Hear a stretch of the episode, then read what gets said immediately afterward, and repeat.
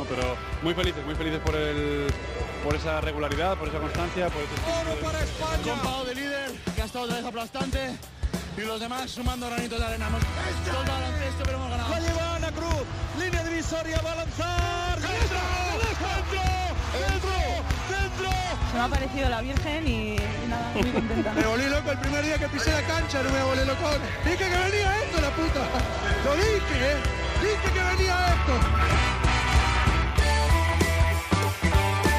En capítulos anteriores. Al final la identidad de ese equipo son jugadores que llevan años, que muchos son españoles. Y Madrid, eh, no nos olvidemos, hace 10 años que no iba ni Dios. Y ahora, mira. Yo, hemos tenido el jugar pop en Ya, vez de ya. rol esta vez. Ya Yo siempre voy a continuar a la canasta, que sé que a ti es lo que te gusta cuando lo haces con un grande. No me voy a abrir. Es que era un equipazo increíble y ahora que se vuelven a reunir 25 años después empiezas a ver los jugadores y eran, y es que es eso, que Alfonso Reyes era el, el pivo malo. macho.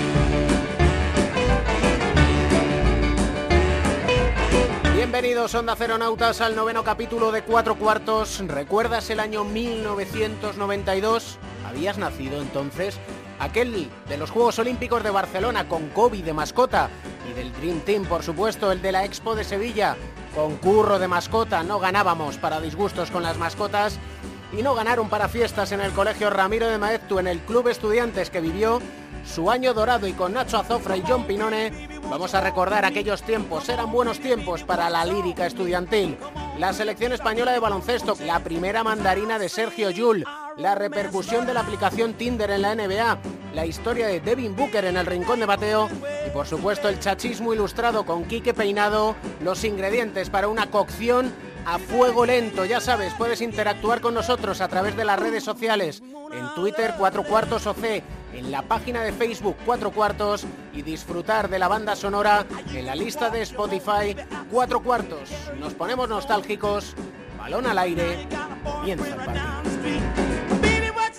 El baloncesto se juega en cuatro cuartos. David Camps.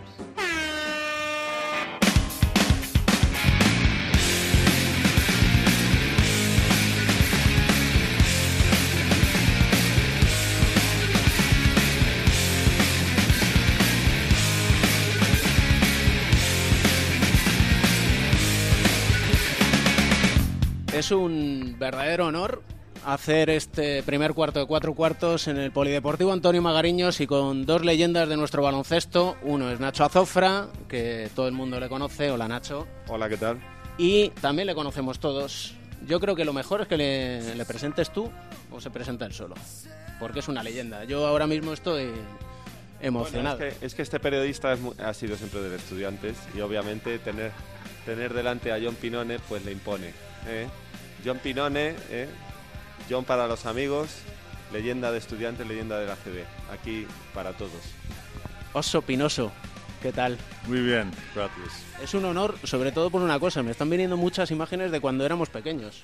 Y hablo en general, cuando éramos pequeños, porque en este Polideportivo Antonio Magariños, Que ha ust- cambiado, que que ha cambiado. un poco, usted nos enseñó al zarpazo del oso. Sí, hace muchos años ya. No, yo no, yo no veo muchos jugadores lo hacen esta técnica ahora. Es- es- yo, a mí me sorprende que no haya zarpazo. Ahora que además, por ejemplo, en la, competición, en, es- en la competición española quizá iban a pitarlo más, pero en la competición europea que dejan jugar, no entiendo. Aquí antes yo me acuerdo, cuando tú entrenabas aquí, y yo hacía las penetraciones que decía John, entrabas dentro de la zona y como todos ya habían aprendido de John Pinone, era imposible subir el balón. Iba todo el mundo con el zarpazo. Yo tenía que mucho cuidado con él porque era el, el point, el base y no puedo romper. you know. Algunas veces he cometido una falta. no podía hacer esto tampoco, pero Usted nos imponía mucho respeto. Y fíjese- fíjate que todavía le llamo de usted. ya no lo sé. Porque me- mejor que tengo 56 años. La única razón. No, la razón es porque, Nacho, era el amo. Hombre, John era la referencia y John era, eh, era serio. No, no podías llegar tú ahí de desconocido y decir hola John y esperar una sonrisa. No, John primero te decía, ¿tú quién eres? ¿eh? Y luego ya... ¿Qué quieres? ¿Y qué quieres? Y después de varios, después de varios meses ya a lo mejor te sonreía. es la verdad. ¿No? No, no conocía a Nacho y si yo era duro con los con todos los jóvenes porque yo yo quería ganar y pero yo yo podía ver yo podía verlo en, en ellos que ellos también tienen otra, otra mentalidad de ganar querían ganar también han jugado muchos años juntos en, en la cantera aquí y ellos como decimos en inglés tenían un chip en su hombro ¿no? que tenían un edge que quiere ellos no van a- no quieren ser buenos quieren ser grandes jugadores Eh, y lo hemos visto ¿no? Con, años los años conmigo y, y los años después también El esfuerzo que hace por hablar al castellano, John, es increíble, ¿eh? Sí, desde luego, no se le ha olvidado mucho. ¿eh? De hecho, no la- ya sabes que una hija suya ha estado aquí estudiando y no olvidan los el, el español, ¿no? Eh, Yo tengo una expresión en inglés que yo no, yo no soy el más listo, pero nunca olvide nada.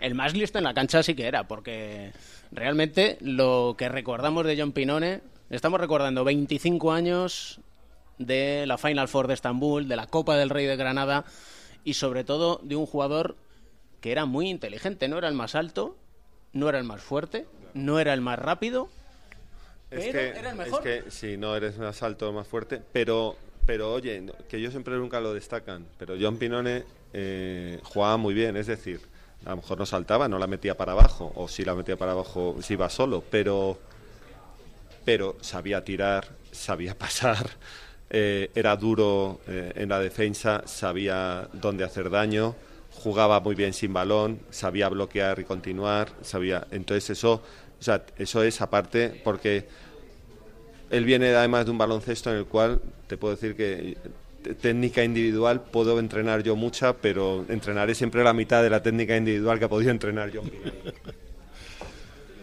Yo no tengo nada de decir. no. Eh, yo tenía que jugar de una manera que, porque yo no podía saltar tanto como el Ricky, como David, pero también yo, es- yo como Nacho ha dicho antes, que tú tienes que saber de jugar, tienes que conocer tu, ah, contra quién vas a jugar contra. Y para mí no era difícil hacer este este cosas, no, pero para algunos me imagino otros no van a llegar a jugar, pero ah, yo quería hacer todo lo que, que podía para el equipo para ganar. Para mí para ganar, para ganar, para ganar, nada más. A mí me encantaría que nos contaréis cosas que se vivieron en Granada 92 y en Estambul. Al libre pensamiento, que dice aquel. Bueno, yo en Granada fui de vacaciones porque realmente no iba a jugar y de hecho me, me pasé, me dio, me dio libertad el cura, que era el entrenador. ¿eh? Miguel Ángel Martín. Miguel Ángel Martín, el cura me dio libertad, me dijo, Nacho, si tú no vas a jugar, tú vete a cenar, me- yo me iba por ahí y me fui a cenar con los amigos, incluso alguna vez, y no, no tenía ningún problema. Ya decidimos el último, el último partido que iba a jugar y después, despu- desde luego, después de jugar y después de ganar, eh, eh, pues nos fuimos de juerga, obviamente. Eh, tuvimos una cena allí y no nos acordamos mucho de después.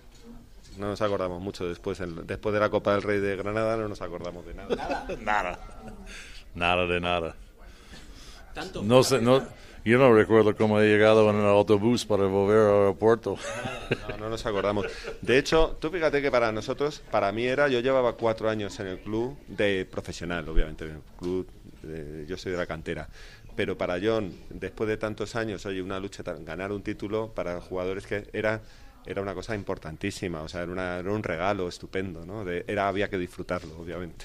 Es que las imágenes de aquella el entonces de vuestra llegada desde Granada aquí a Madrid estaba el colegio Ramiro de Maeztu y este Magareño lleno, la calle de Serrano llena, la Plaza República Argentina, que es la fuente de los delfines, llena.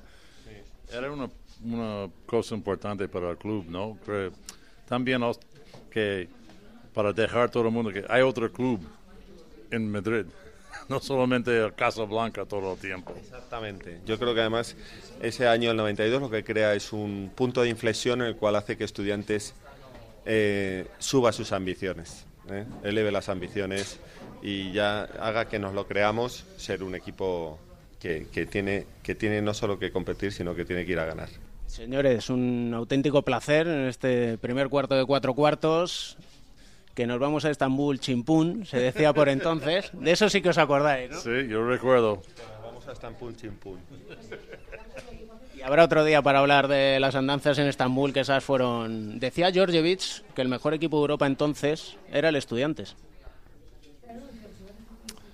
Podría ser, sí. Eh, cuando realmente en casa, en casa no perdimos ningún partido. Ningún partido. Creo que hemos perdido en, uh, en Milán. En Milán, Eh, aquel partido famoso que perdimos y Juventud, ¿no? Hemos ganado aquí y perdido fuera.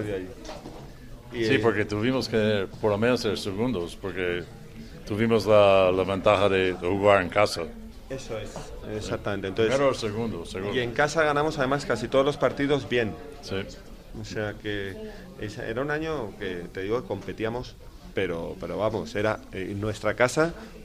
Prácticamente no perdimos partidos en el Magariños, No, en el ni en Palacio Palacio Deportes. tampoco. Pero lleno ahí, cuando estaba lleno, hay otra, otro tipo del favor, favor del- un entusiasmo. Jugábamos muy confiados, con mucha confianza. No muy confiados, con mucha Mucha confianza. confianza, ¿no? ¿Te acuerdas de una canción de por aquel entonces que escucharais o no? Pues Butragueño lo tiene más pequeño. Nada más.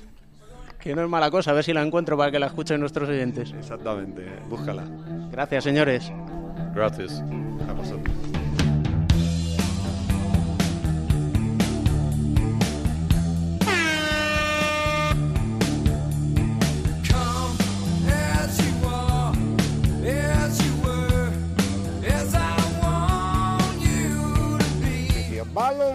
También hemos tenido esta mañana y ha caído el líder, bueno, el que era líder, porque ahora pasa a comandar la clasificación el Valencia Basket de Pedro Martínez. Sí, señor, con 18 victorias los dos. El Iberostar ha perdido en Murcia ante Lucán 7-9-6-8. El Real Madrid ha ganado 104-76 al Bilbao Basket. El Barcelona también, por mucha diferencia, 102-65 al Andorra. Y otra derrota del Betis, que está luchando por evitar el descenso ante otro rival directo, el Juventud. 5-7-7-1 han ganado los de Badalona.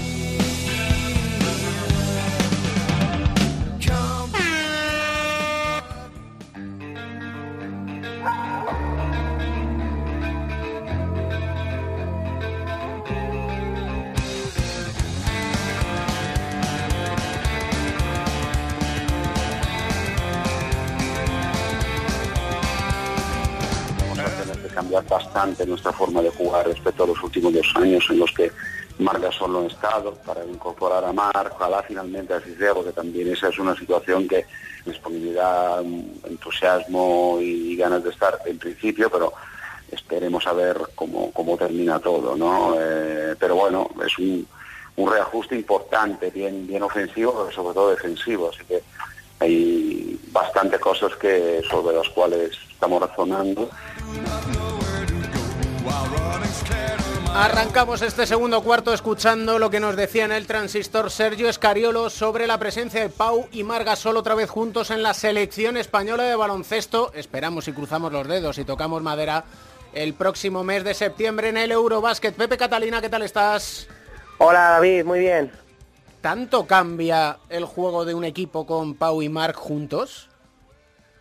Hombre, si lo dice el seleccionador, que es el máximo responsable del modelo de juego que quiere para el equipo, es evidente que algo va a haber, ¿no? Pero qué buena noticia que se confirme el que pudieran venir los dos. Por un, por un lado, porque el año pasado Marc no pudo venir por esa lesión y segundo, porque significa que Pau quiere seguir viniendo. Y ya, digamos, estamos en el tiempo extra. Es que ya el, el regalo que nos está haciendo Pau Gasol a los eh, amantes del baloncesto un verano más es tremendo. Entonces sí, sí que va a cambiar porque sobre todo eh, son dos jugadores eh, con un caudal ofensivo muy importante, que son un foco de atención para las defensas contrarias. Vamos a ver las situaciones en las que quiera eh, Scariolo que jueguen juntos, que podría ser una oportunidad también para tener un equipo muy grande.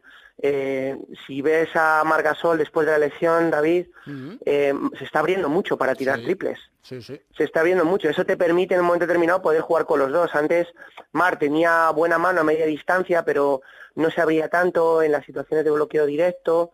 Y ahora es que pueden intercambiar los dos las posiciones. Cuando uno está abajo, el otro puede estar arriba y viceversa. A nivel defensivo puede generar quizá a lo mejor algún desajuste en cuanto a encontrar una ala pívot del equipo contrario con mucha rapidez. Pero yo creo que en este caso eh, Pau es eh, un jugador ligero, es un jugador que se mueve muy bien y luego tiene unos brazos que llegan a muchos sitios, incluso por delante de sus piernas. Eh, seguro que estará encantado Escariolo de tener este problema, bendito problema, el tener que tener que hacer ajustes tácticos para que puedan estar los dos, pero eh, va a ser muy interesante y yo creo que vamos, es una noticia extraordinaria el poder contar con los dos en el próximo europeo. Y al hablar de defensa más que de ataque, como comentaba Sergio Escariolo, es evidente, ahora el tipo de juego que se lleva y que está de moda es lo que hemos venido hablando aquí en cuatro cuartos. Jugadores muy abiertos, el cuatro que sale afuera y es capaz de tirar, incluso sin un pivot nato, como lo estamos viendo en el Real Madrid con Gustavo Ayón, que sí que es un pivot, pero muy móvil. Entonces, eso da pie como para crear muchísimas inventivas defensivas. Sí, seguro, y, y luego hacer defensas eh, en un momento determinado mi- mixtas, zonas, eh, zonas de ajustes, mm, tirar de zonas. Si en un momento determinado ves que el equipo contrario eh, te genera una desventaja con hombres eh, muy móviles y muy abiertos eh, y tú te tienes que proteger en defensa, pero ojo, luego esos mismos pequeños tienen que parar a, a estos dos en ataque, ¿eh? que son muy grandes y que cuando cualquiera de los dos eh, percute contra la canasta y está cerca del aro, es difícil de parar. Entonces, sí, se abre ahora mismo un abanico de posibilidades tácticas que hasta ahora no se habían contemplado y yo creo que sobre todo además se aumentan más con la nueva dimensión que ha conseguido Mark después de su lesión. Eh, yo le he visto unos cuantos partidos en la NBA donde se abre para tirar seis y siete triples por partido, que eso ya son, digamos, eh, eh, costumbres de un ala pivot abierto y luego encima lo combina con la calidad que tiene en el poste bajo y su facilidad para pasar, esa es otra, que los dos pasan muy bien. La visión de juego, por ahí iba a ir ahora mismo. Lo estaba pensando y parece como si estuviera leyendo mi pensamiento. Y es que son capaces de jugar ellos uno contra uno, de jugar al bloqueo y continuación, de tirar y de pasar. Sí, es que fíjate además con lo grande que son, situaciones de poste alto o poste bajo, el eh, pudiendo conectar el uno con el otro, si no te defienden eh, puedes, eh, puedes tirar porque los dos tienen mano, si te defienden puedes eh, atacar a la defensa porque también a pesar de ser jugadores muy grandes y en el caso de Mar más, más voluminoso, eh, menos ligero en este sentido que Pau, se mueve muy bien. Es que yo eh, le he visto a Mark en muchos partidos y cualquiera que haya sido la NBA la visto igual, con unos juegos de pies que, que a veces parece que se ha pasado mucho tiempo dando clases de ballet clásico porque se mueve fenomenal y bueno, me parece que, que es súper interesante esto y que creo que va a tener un interés y una riqueza para aquellos que son un poco más técnicos ¿no? y que lo van a ver desde el punto de vista más eh, de entrenador, más interno del detalle que iremos viendo, ¿no? sobre todo cuando la selección empiece a trabajar y empecemos a ver los primeros partidos amistosos. Y cuando empecemos a disfrutar, esperemos que las lesiones les respeten, que lleguen bien a final de temporada. ¿Quién sabe si vamos a tener unos cuartos de final en la NBA Memphis-San Antonio? Pero eso ya es harina de otro costal. Y eh, en el próximo capítulo, en el décimo, volvemos a contar con el base, el instructor, el pensador, el playmaker que dicen en Estados Unidos como Joe Llorente, que hoy sí le hemos dejado descansar. ¿Vale, Pepe? Bueno, no, te, manejas tú mal en la dirección de juego, ¿eh? O sea que yo me acoplo también, echo de menos a Joe, porque la verdad que la visión de Joe es, es buenísima, pero te manejas tú también en la dirección de juego, ¿eh? O sea a, que... a mí siempre me ha pasado una cosa, Pepe, y es que quizás pueda tener muy buenas ideas, pero me cuesta llevarlas a cabo, ¿eh? Bueno, pues yo creo que hoy has demostrado que puedes hacerlo. Un abrazo y gracias por la continuación y la bandejita que acabas de hacer. A ti por el pase, un abrazo. Y del bloque de continuación, como siempre, a jugar cerquita del aro con nuestro entrenador Mariano de Pablos. ¿Qué tal? Hola David, ¿cómo estás? Pues aquí todavía impactado por el espíritu de John Pinone, sinceramente. Y yo no sé si él a lo mejor estará impactado por cómo ha cambiado el baloncesto. Pues seguro, mira, eh, lo pensaba viendo el partido y viendo a John Pinone, ¿no? Que qué pensará John de, cómo ha evolucionado el baloncesto estos años, ¿no? La verdad es que es un- una pregunta que, que todos nos hemos hecho, ¿no? Los que hemos conocido esa etapa y particularmente los estudiantes, ¿no?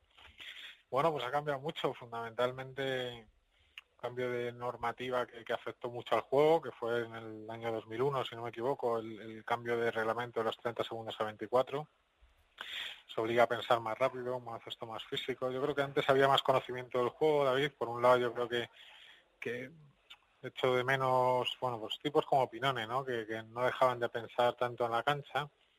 Y, y ahora hay más, más capacidad atlética, más físico, más jugadores versátiles.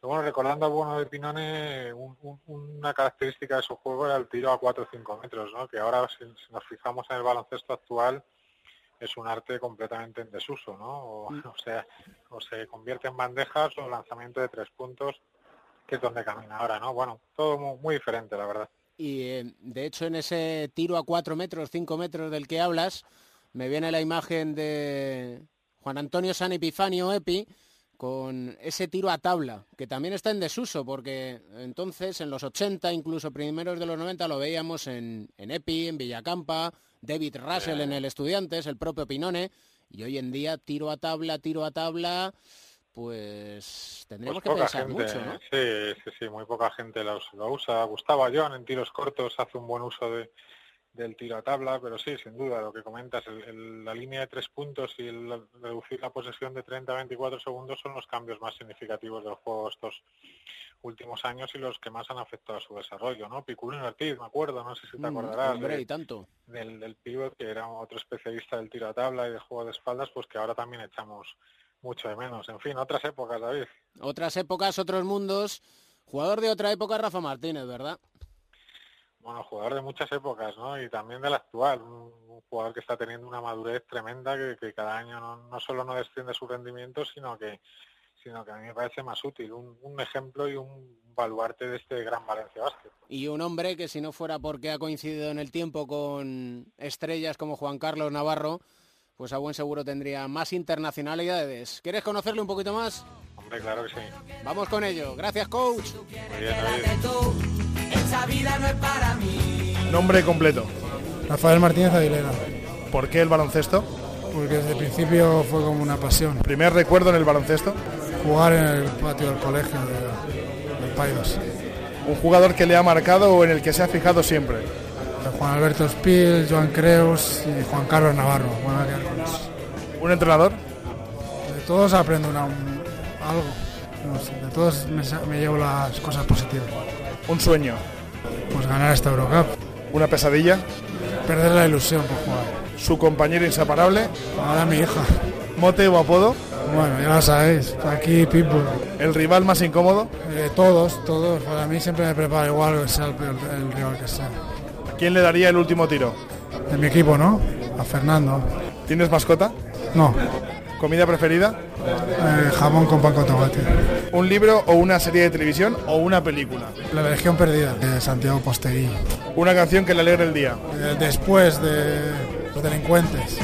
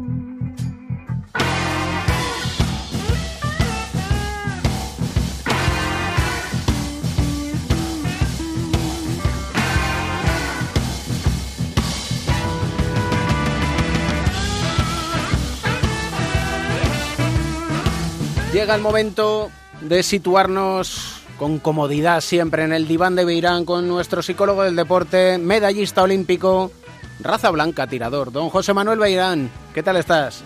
Hola muy bien, muchas gracias. No sé yo si uno cuando ve a Felipe Reyes pelear un rebote está tan cómodo como nosotros, ¿eh? Eh, sí, es verdad. eh, Felipe es un ejemplo en eso. Yo creo que es de esos jugadores que se ha ido adaptando, ha ido cambiando su tipo de juego, pero hay una cosa que siempre ha estado ahí, que es eh, las, las ganas de, de coger rebotes. Yo escucho muchas veces, es que tiene un instinto para el rebote. Mm, convendría que lo explicáramos probablemente, ¿no?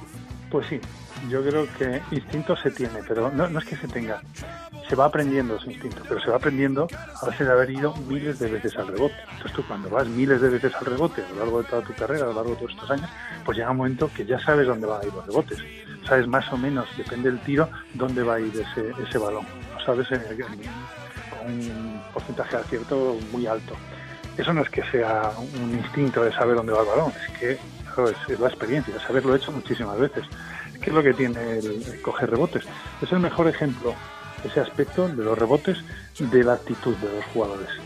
Mm, Como ya he comentado alguna vez, me parece que tú puedes tener un gran físico, puedes tener una- un gran, mucho talento y, actitud. El que tenga las tres cosas va a ser una- una gran estrella en cualquier deporte. Y el que tenga dos puede llegar a ser muy buen jugador, dos de esas, siempre que una sea la actitud. Y entonces en el rebote es el ejemplo más claro. Si tú vas todas las veces al rebote, al final acabas cogiendo rebotes, pero tú lo que tienes que fijar en Felipe es los 8 o 10 rebotes que coge, pero fíjate en los otros eh, 30 que no coge, pero que ha ido también. Los que toca, ido estos que molesta. ¿no? Que los que toca, o por lo, no, no, y aunque no lo toque, pero está allí, va. Eso lo tienes que hacer siempre, tienes que acostumbrarte. Todo eso se aprende también, claro. Y a todo eso sumar una cuestión que creo que también es muy importante, que es la concentración, porque uno, estabas comentando, eh, hay que fijarse y ya sabes dónde va a ir el rebote, dónde va a ir el balón. Para eso hace falta mucha concentración de ver, observar, mirar y colocarse. Sí, es concentración, es saber que, por eso te digo que se puede aprender. Cuando en psicología pues ponemos objetivos, eh, que es, es- importante para un deportista siempre, siempre tener objetivos. mm, objetivos a corto plazo, a largo plazo, pero hay unos inmediatos a corto plazo que es, bueno, cuando vas a jugar un partido, a lo mejor un objetivo que te puedes poner es ir al rebote todas las veces. Son objetivos, tienes que ponerte objetivos que dependan de ti al 100%. Coger rebotes no depende de ti al 100%, pero ir al rebote sí que, lo de- sí, sí que es así. Entonces, si tú te, te pones eso como objetivo y además antes lo has estado pensando y has dicho, ¿qué señal eh, voy a tener yo de que tengo que ir al rebote? Pues yo sé que cada vez que un jugador como, pues no sé, Carroll coge el balón, yo sé que él va a tirar. Entonces ya antes de que él tire, yo ya estoy colocándome para el rebote. O sea, hay unas señales antes ya que te van diciendo eso. Es verdad que hace falta estar muy concentrado, pero eso, eso también te ayuda a la concentración, el estar pendiente de eso, pues saber cuándo van a tirar, eh, dónde me tengo que colocar y, y saber que todas las veces tienes que ir al rebote. Hablabas de señales, eh, ¿eso se puede entrenar? Sí, claro que se puede entrenar. Hay jugadores que no, no van al rebote a lo mejor de jóvenes mucho, pero ah, de repente hay un entrenador que les cambia. Es una temporada que le obliga, le pone como objetivo ir al rebote y le está insistiendo en ir al rebote, le está reforzando cada vez que va, no cada vez que lo coge, porque eso ya no depende de ti, como decía antes, pero sí cada vez que vas al rebote. Y si eh, estás haciendo eso continuamente, llega un momento en que ya es una cosa instintiva, ya en cuanto hay un tiro tú vas al rebote y estás peleando por ese rebote. Y bueno, además hay que ir con ganas, claro. Pero claro que, aparte ya de la técnica, eso, eso también, ¿no? La técnica de saber cerrar un rebote, sobre todo en defensa, para mm, eh, alejar a, a tu, al atacante o también ser capaz de ganarle la espalda al defensor para ponerte delante de él, ganarle la posición para coger rebote. Eso se aprende técnicamente, pero es más importante el otro, lo de la actitud, lo del el ir al rebote todas las veces peleando y que algunas veces pues te puedan pitar falta de ataque. No pasa nada porque te piten falta, porque lo que te está diciendo es que es un jugador con muchas ganas de ir al rebote y que, y que bueno, para él es lo más importante. Escuchamos muchas veces el hablar de visualización. ¿En este caso se podría aplicar? Bueno, la visualización se puede utilizar para muchas cosas, pero una de ellas es para, para hacer un trabajo tanto técnico como táctico. Y sí se puede. Por ejemplo, tú te puedes imaginar, estando, bueno, si estás un poco relajado, pues la visualización es un poco mejor, más clara, pero tú te puedes imaginar que eh, hay un jugador que tira canasta y tú vas al rebote. ¿Y qué cosas tienes que hacer para ir al rebote? Tienes que mm, tomar la decisión antes que el defensor. Por eso te decía antes que cuando tú sabes que un jugador ya va a tirar antes, casi antes de que reciba, tú ya te estás colocando para eso. Pero todo eso lo puedes hacer imaginándolo. Y es mm, no es lo mismo que hacerlo realmente, pero sí que se va aprendiendo, se va aprendiendo exactamente igual. Se puede trabajar con visualización y, y hay muchos aspectos que serían los mismos, sobre todo de aprendizaje, que si lo hiciera realmente. ¿Cómo aprendemos? Sobre todo cómo ha aprendido Felipe Reyes a ser un nuevo jugador, porque otro capítulo debemos dedicarle a don Felipe Reyes, ejemplo de cómo se puede adaptar una persona al medio. Un auténtico placer y una delicia, como siempre, maestro. Muy bien, igualmente. Muchas gracias.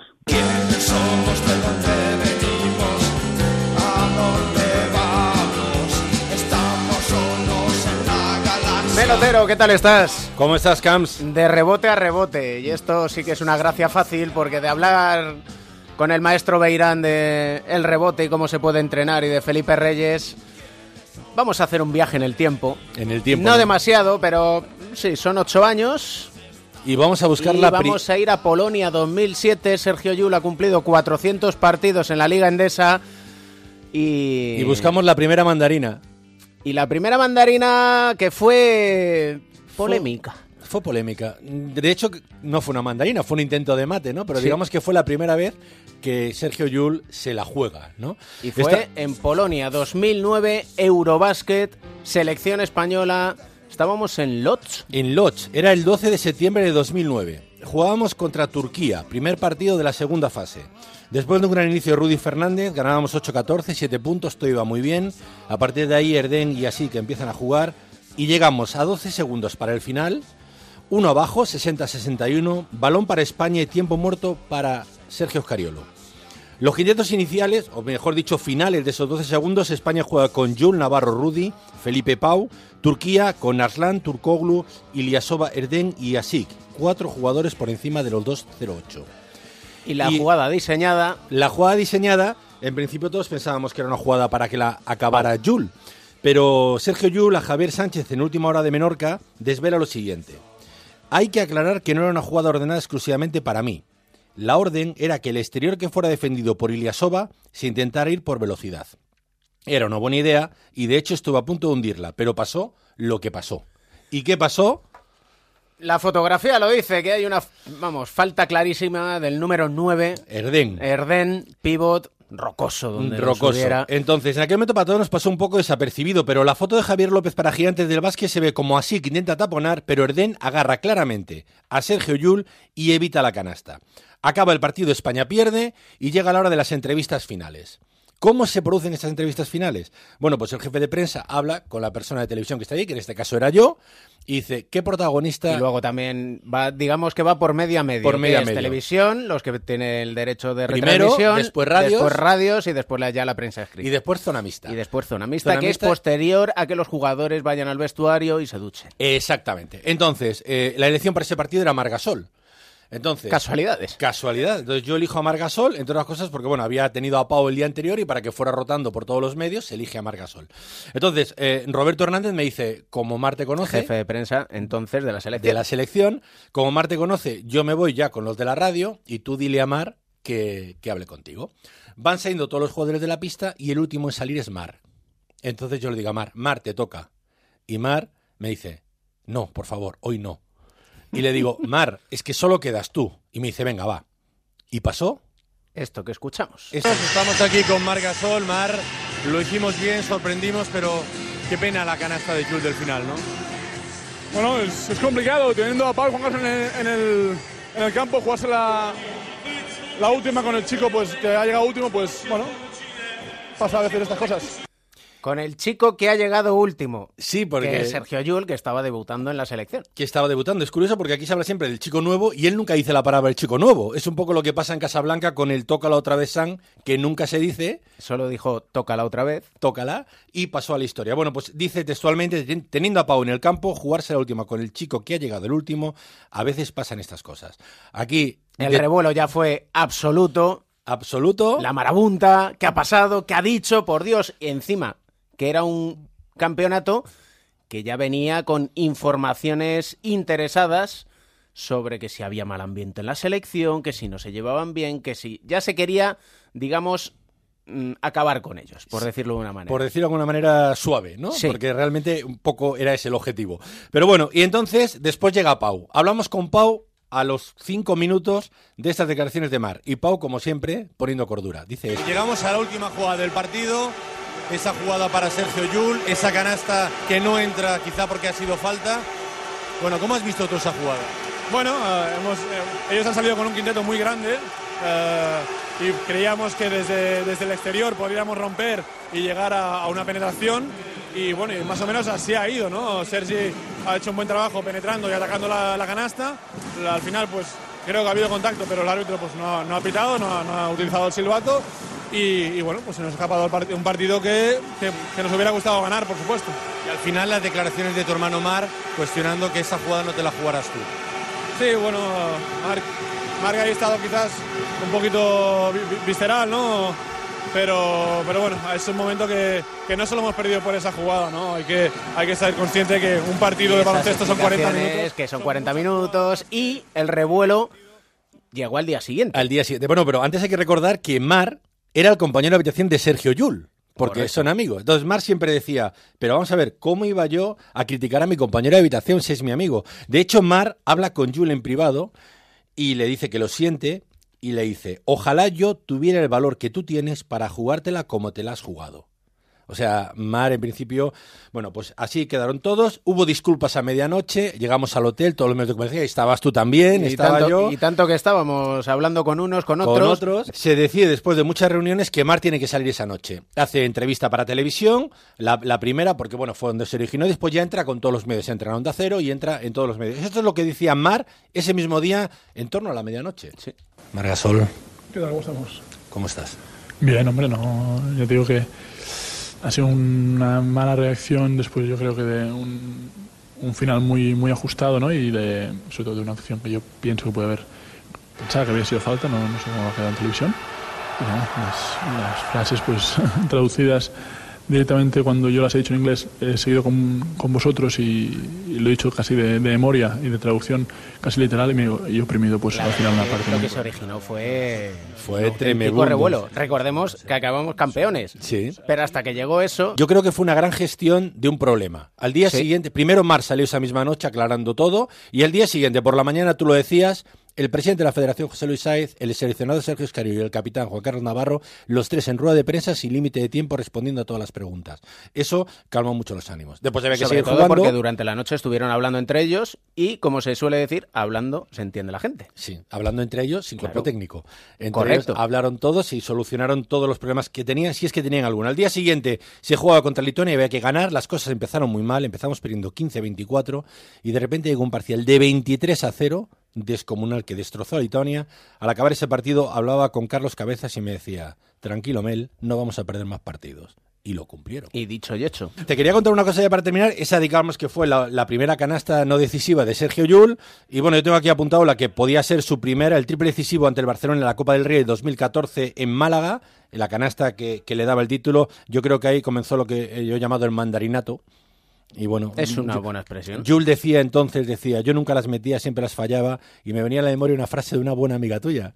Bueno, sorpréndeme. Ana Cruz. ¡Hombre! ¿Te acuerdas cuando ganaba la NBA femenina? Decía, pero ¿cómo puedo hacer yo esto si yo soy una loser? Bueno, pues a partir de ese momento, ni Sergio ni Ana han fallado casi ninguna. Gracias, Mel. Gracias, Camps.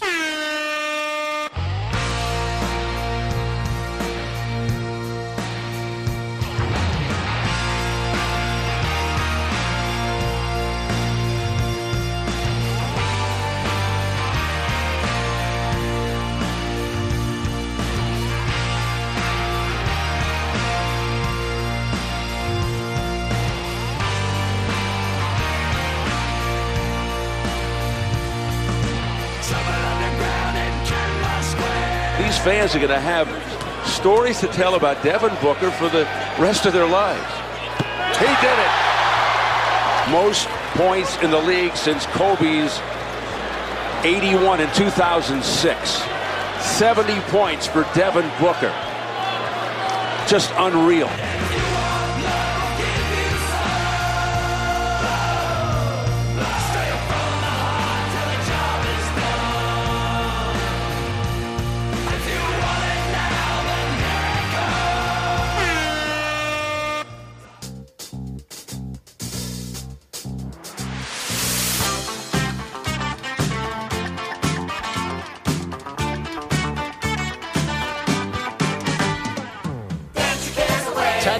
Ilustrado, Don Quique Peinado, ¿cómo estás? ¿Qué tal? ¿Cómo estamos? ¿Cómo estamos? Mira, te voy a enseñar un vídeo del Club Básquet Ciutadella, que viene a ser Menorca. La tierra de Sergio Llull está de moda. Y Sí. está de moda porque, fíjate, mira, nuestros oyentes solo van a escuchar ruido. Son unos chavales de nueve años, creo que deben de tener. Al tiro libre va uno de ellos, falla el primero. ¿Y qué es lo que sucede? que el del otro equipo le va a consolar. Qué majo. Qué majo. Que cunda el ejemplo que diría aquel, ¿no? Sí, eh, le, le dan los chavales mil vueltas a sus padres. Esto es una cosa que... Mira, es que parece que lo hacemos aposta, macho. Este domingo próximo escribo en El Mundo una columna hablando de un momento que yo viví hace muchos años cuando Ricky Rubio era cadete en un campeonato de España. Una, una historia del padre de un chico del otro equipo. No hagas spoiler para No, leerlo spoiler. el domingo. Y digamos que mi primer trabajo profesional fue, yo trabajaba en un periódico que editaba el Estudiantes que se llamaba Desde el Magata, que era un periódico en el que escribíamos crónicas de, de cantera. Entonces yo iba los sábados por la mañana y los domingos por la mañana a colegios y a pabellones a, a hacer eh, eh, crónicas de partidos de chavales.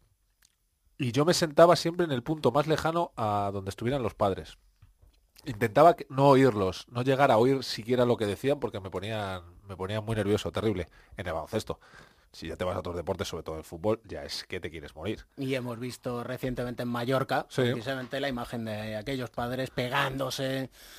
Es terrible, es terrible, me da mucha lástima porque además a los, a los, a los chiquillos se lo hacen pasar muy mal. Si a- ves- claro. O sea, ya no es solo que ellos sean unos energúmenos, es que le estás arruinando la vida a tu hijo. Es que le estás haciendo pasar vergüenza. Es que le estás poniendo en ridículo delante de su compañero. O peor, se va a envalentonar y lo vas a hacer un niño tonto. Lo vas a hacer un niño como tú. Pero claro, como no se dan cuenta de que, de que ellos son así, son un desastre, pues... Fíjate que estando como psicólogo del deporte en el Estudiantes hace unos años, eh, los padres se solían comportar bastante bien, entre otras cosas, porque se habla con ellos. Pero, siempre hay peros, claro. Esto es como cuando la abuela te dice, oye, hijo, está muy bien, pero eh, siempre hay alguno que en el entrenamiento, ya en el entrenamiento, ¿eh? de decir, haz esto, haz lo otro. Claro, el entrenador tener que parar y decir, disculpe, El entrenador soy yo, señor. eh, las reglas eran estas, estas y estas. Acuérdese porque ¿Esto Estudiantes fue el primer club que lo hizo? ¿Tú que estabas ahí? ¿Fue el primer club que puso un psicólogo a dar charlas a los padres y hablar con los padres y eso? Mm, No exactamente. De hecho, lo que hacían, por ejemplo, fue la Federación Española de Baloncesto con José Manuel Beirán, nuestro psicólogo de cabecera, Sí. y con Fernando Romay, hacían un- una gira por España. Beirán, hombre más serio, entre comillas, era, digamos, como el pinipón, el zipi y zape. Fernando Romay, todos los conocemos, digamos que le destrozaba todas las charlas.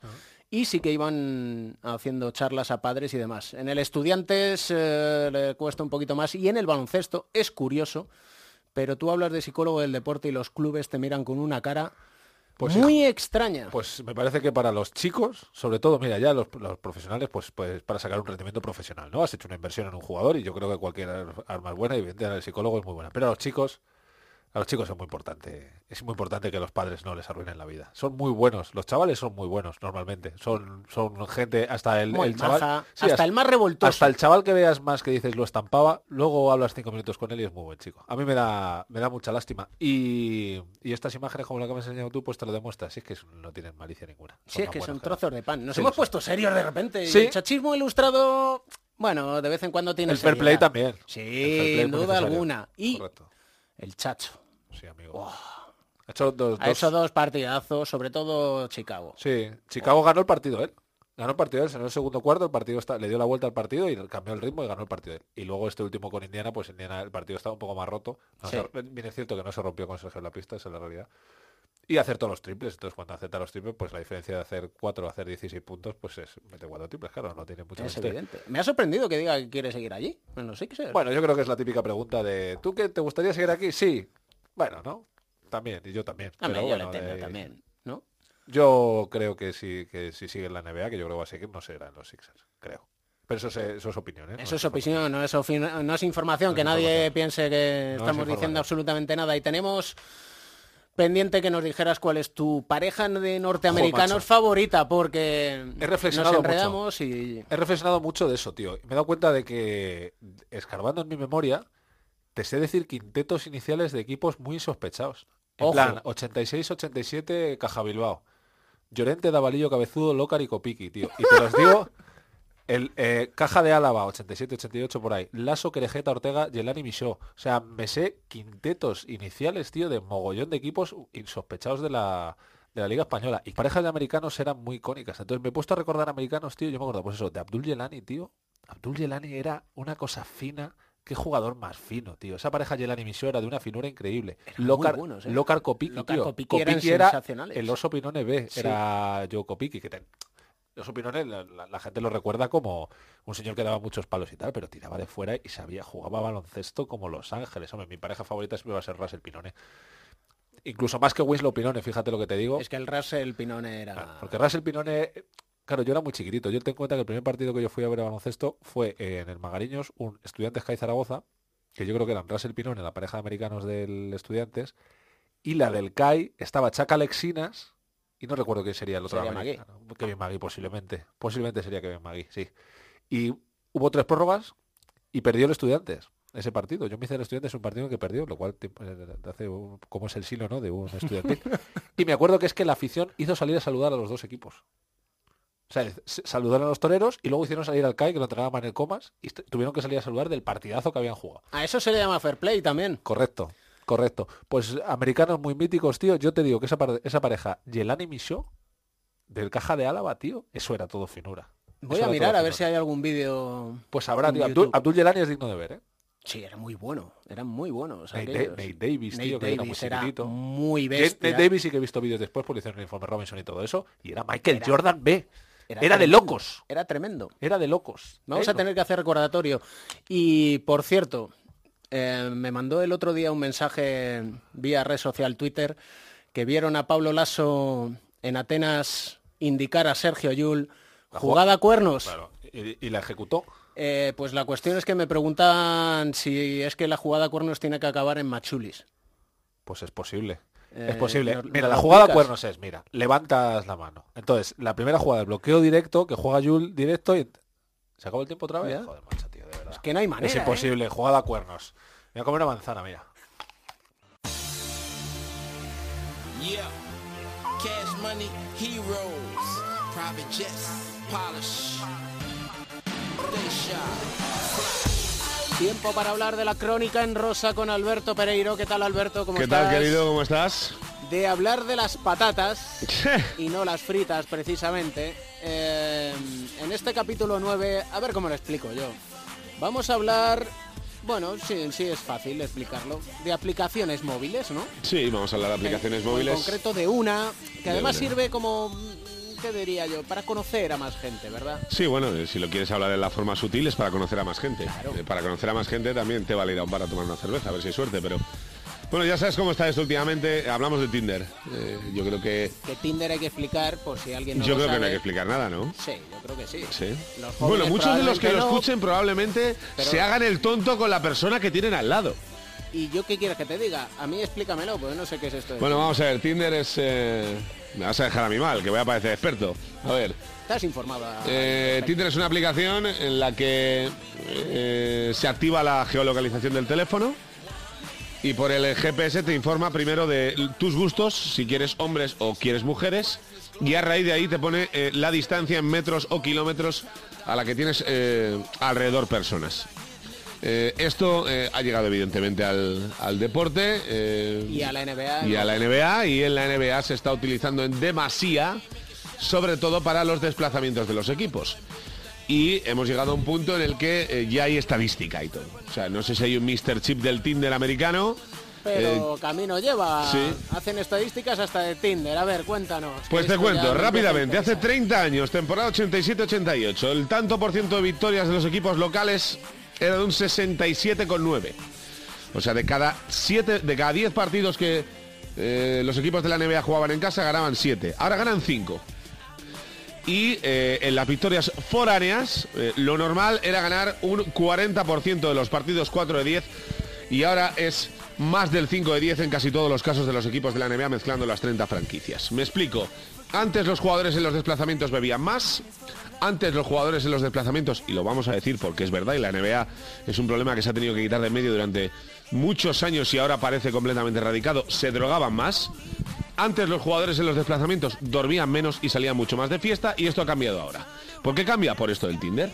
El Tinder lo que te provoca es que las franquicias cuando llegan a los hoteles activan su Tinder, mucho perfil falso también, pero hay mucho perfil oficial. a los jugadores. Sí, sí, hay mucho perfil oficial de los jugadores que, eh, solteros o no solteros, eh, en muchos casos tienen compañía esperando en los hoteles antes de llegar. Eh, eso implica que no salgan de fiesta, eso implica que no cenen fuera, eso implica que no beban fuera y que tiren las noches para otras cosas. Para las franquicias, mejor. Para los futbolistas y los jugadores, mejor. Para la NBA en concreto, veremos a ver, porque esto ya sabes que de momento se pone de moda y al final eh, falta que pase una cosa de estas con alguna historia y empe- empecemos a hablar más de la cuenta de, de este Tinder para eh, visitas de las franquicias y giras de los equipos en el en la liga, pero eh, de momento está claro que los dueños se dan cuenta de que esto les va bien porque los jugadores salen menos y se quedan más tiempo en los hoteles. Tanto las franquicias como la NBA, que siempre andan a la moda, que diría aquel, se tienen que modernizar también en este aspecto y tendrán que incluirlo dentro de esas lecciones que a principio de temporada Sí, señor, Rito dan a los novatos. Y que sabes, David, también que posiblemente en este sentido sean los que más saben y los más peligrosos. Eh, son los más leídos en esto, los que más dominan los móviles. Yo no creo que el más veterano que sea Vince Carter tenga que depender de Tinder eh, para atender, eh, para tener una buena o una buena gira de tres partidos con Memphis, pero igual sí que controlar un poquito más a Brandon Ingram, por ejemplo, en Lakers, que tiene 18 y está recién salido del instituto, ¿no? Vince Carter con 40 años a buen seguro que todavía prefiere ir a algún local a Sí, escuchar señor. buena música en directo bien. y a relacionarse con las personas que le rodean. Un abrazo, Tinder Pereiro. Otro abrazo, Tinder Camps.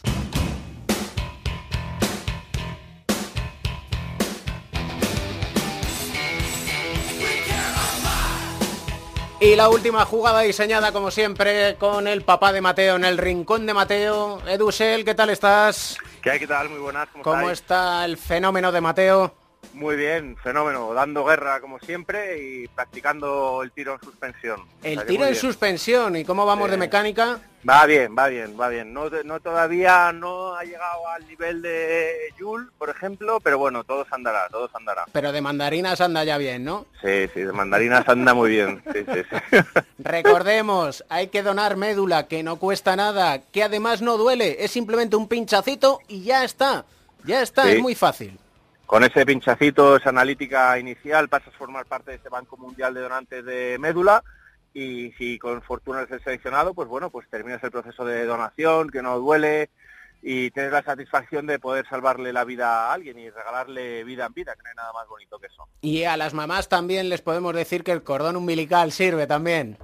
Correcto, sí, es muy importante también. Ahí hay muchas opciones para, para muchos peques y bueno, pues hay que recordar que no solamente la donación de médula sirve para curar una leucemia, un cáncer infantil, hay para muchas otras muchas enfermedades que están estudiándose y que son es muy útil.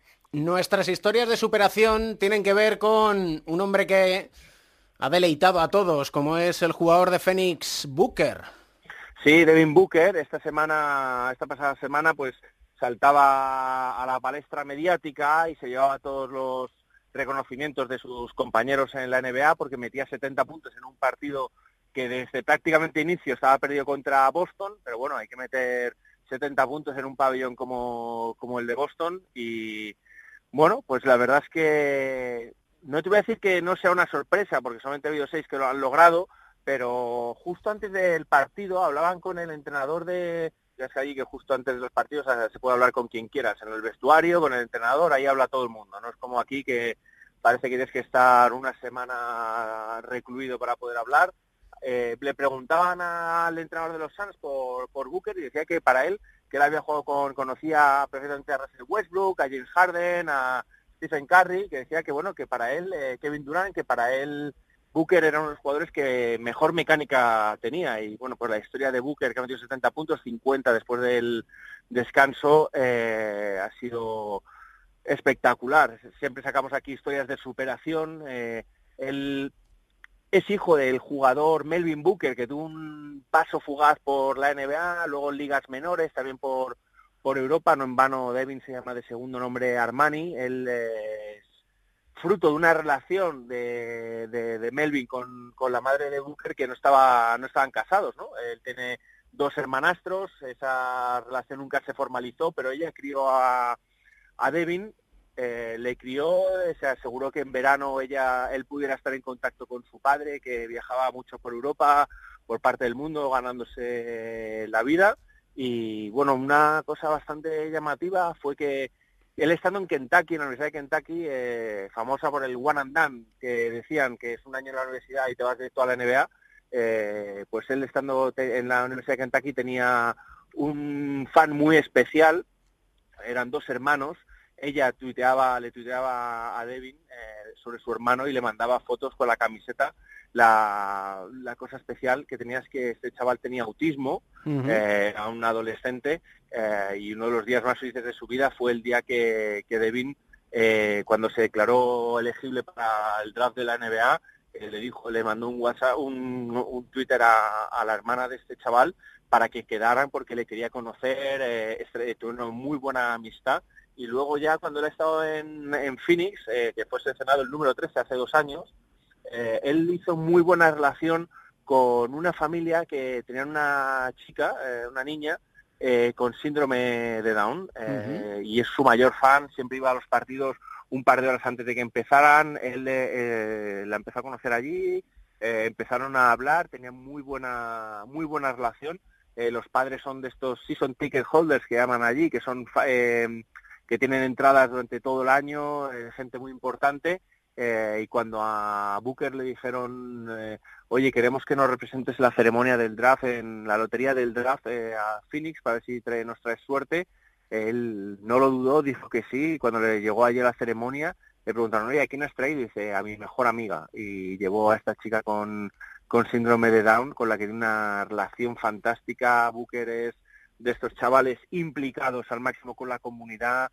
que siempre está intentando hacer el bien por los demás y volver un poco a la sociedad lo que lo que le han dado. Así que nuestra admiración, eh, más de los 70 puntos por esta faceta, 70 puntos que hay que recordar que él ya ha metido varios partidos esta temporada con últimos cuartos sensacionales al más puro estilo microondas y una mecánica de tiro espectacular, liderando recientemente tenían los Phoenix Suns el quinteto más joven de, de la historia de la NBA, tenían ahora que está el March Madness universitario, tenían un quinteto de edad titular más joven que los equipos universitarios que están Ujú. jugando esos días, o sea que realmente espectacular, una franquicia joven que va eh, dando pasos al frente y que yo creo que bueno eh, dentro de un par de años eh, podemos em- empezar a pensar que llegan a playoffs. Sí, señor, y es que hay que ser una estrella dentro y sobre todo fuera de la cancha. ¿Qué canción nos recomienda Mateo esta semana? Bueno, pues esta semana eh, nos hemos dejado además eh, llevar un poco por una recomendación tuya. eh, el- la verdad es que sí conocía la, la- la canción Last for Life, ¿no? De, de Iggy Pop, con la que, bueno, quizás dio el salto eh, con la película de Trainspotting. Y bueno, pues me argumentabas tú el otro día eh, la razón para elegirlo, porque ellos también, Iggy Pop también es de la ciudad donde nació Booker, así que dejamos ahí que, que suene. Michigan, Detroit, una además... La Motown, La Motown. Motown y una zona pues devastada por la crisis, con la crisis de, del automóvil. Un placer, como siempre, papá de Mateo. Un abrazo a todos.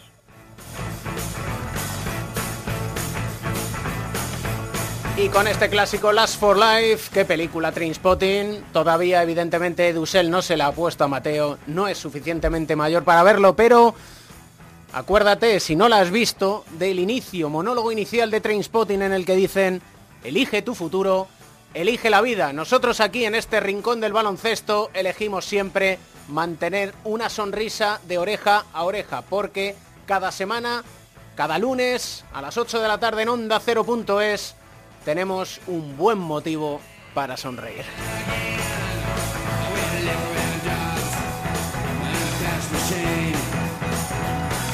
El baloncesto se juega en cuatro cuartos. David Camps.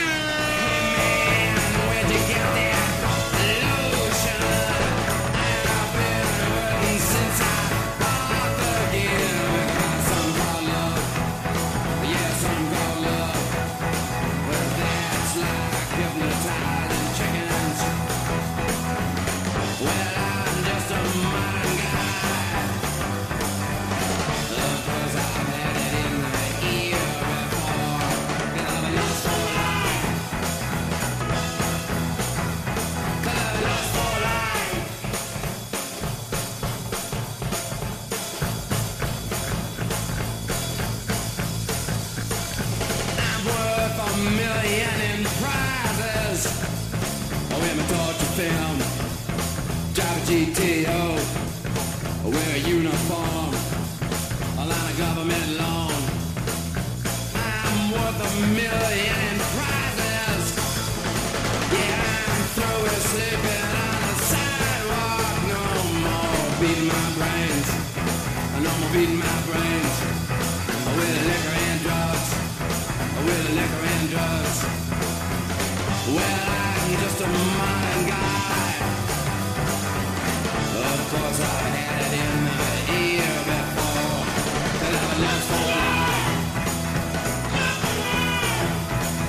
lost hope.